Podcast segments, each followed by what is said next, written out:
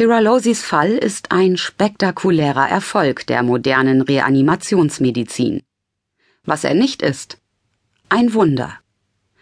Eine gut ausgeführte Wiederbelebung kann das Gehirn mit bis zu 30 Prozent des üblichen Sauerstoffs versorgen. Allerdings ist das anstrengend und selbst Profis erhalten dieses Niveau nicht länger als drei oder vier Minuten aufrecht. Recht einfache Brustgurte und hydraulische Pumpen können die Ärzte beim Wiederbeleben unterstützen. Doch hierzulande sind sie selten. Dasselbe gilt für eine reduzierte Variante der Herz-Lungen-Maschinen. Sie reichern das Blut des Patienten mit Sauerstoff an, sodass das Gehirn während eines Herzstillstands keinen Schaden nimmt. In Europa und den USA sind die Maschinen jedoch kaum in der Notfallmedizin zu finden anders in Japan und Südkorea.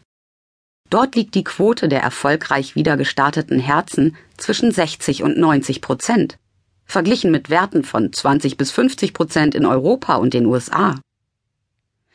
Hinter all den medizinischen Fortschritten steht ein Versprechen. Niemand muss mehr jung an einem Herzstillstand sterben, wenn die zugrunde liegende Krankheit therapierbar ist. Das sagt Sam Pania, Intensivmediziner an der Stony Brook University im Bundesstaat New York.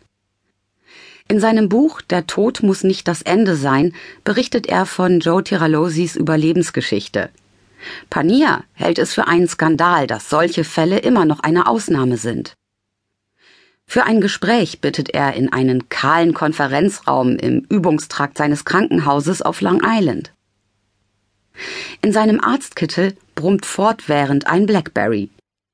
Die Ausbildung von Ärzten zur Wiederbelebung ist heute auf dem Stand von vor knapp 60 Jahren, sagt Pania. Dabei hat die Medizin riesige Fortschritte gemacht. Was angehenden Ärzten heute beigebracht wird, ist weder ausreichend noch auf dem aktuellen Stand der Wissenschaft.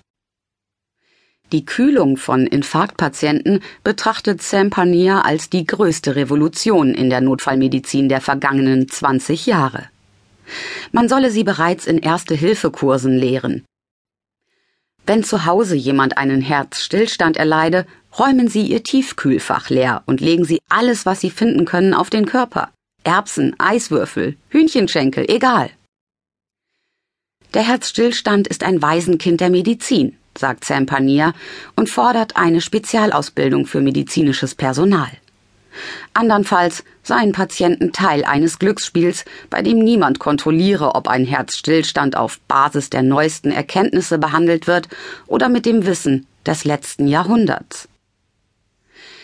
Die Wissenschaft weiß heute eine Menge über den sterbenden Körper. Über den sterbenden Geist aber weiß sie kaum etwas. Wohin geht das Bewusstsein, wenn wir sterben? Die Frage polarisiert. Aber es könnte sein, dass gerade die Reanimationsmedizin mit ihrem Tätigkeitsfeld an der Grenze zwischen Leben und Tod die Chance bietet, wissenschaftliche Antworten zu finden. Sie hat die Möglichkeit, sogenannte Nahtoderfahrungen zu untersuchen und zu prüfen. Auch wenn es unter ihren Vertretern nicht besonders verbreitet ist, sich mit solchen Themen zu beschäftigen, das Lager der Materialisten ist groß, und sie halten schon die Frage für unsinnig. Geist sei das Resultat reiner Hirnchemie, so ihre Ansicht. Wenn das Gehirn nicht mehr funktioniere, gehe der Geist nirgendwo hin. Er verschwinde wie die Projektion eines Beamers, wenn der Stecker gezogen wird. Diesem Lager steht das der Spirituellen gegenüber. Für sie sind Nahtoderfahrungen ein Beweis für die Existenz Gottes oder einer anderen höheren Welt.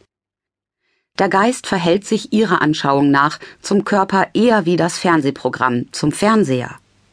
Ohne Strom mag der Bildschirm erlöschen, das Programm aber existiert fort. Bisher kann die Wissenschaft weder die eine noch die andere These stützen. Doch tatsächlich haben die ersten Forschungsgruppen angefangen, sich dem Thema wissenschaftlich zu nähern. Nahtoderfahrungen rückten erstmals 1975 durch den Philosophen und Psychiater Richard Moody in den Fokus der Öffentlichkeit. In seinem Buch Life After Life hatte er 150 Berichte von Menschen versammelt, die von solchen Erfahrungen erzählten. Seitdem sind zahllose weitere Bücher zu diesem Thema erschienen, Betroffene tauschen sich auf Foren oder Konferenzen aus. Sie berichten, wie sie sich von ihrem Körper lösen, angelockt von einem Licht. Manche werden in einen Tunnel gezogen. Andere treffen verstorbene Verwandte, werden von einem warmen Licht empfangen. Viele empfinden ein Gefühl von unendlicher Liebe. Sie fühlen sich eins mit jener neuen Welt, verspüren tiefen Frieden. Immer wieder erzählen Menschen auch davon, dass ihr Leben an ihnen vorübergezogen sei. Dabei hätten sie nicht nur alte Episoden noch einmal durchlebt, sondern die Rollen gewechselt und gespürt, wie viel Schmerz oder Freude sie anderen zugefügt haben. Der niederländische Kardiologe Pim van Lommel berichtete 2001 im Fachblatt Lancet von einem 44-jährigen Patienten, der bewusstlos im Park zusammengebrochen war. Sein Herz war stehen geblieben, sein Gehirn war nicht mehr aktiv. Ärzte begannen kurze Zeit später mit der Reanimation.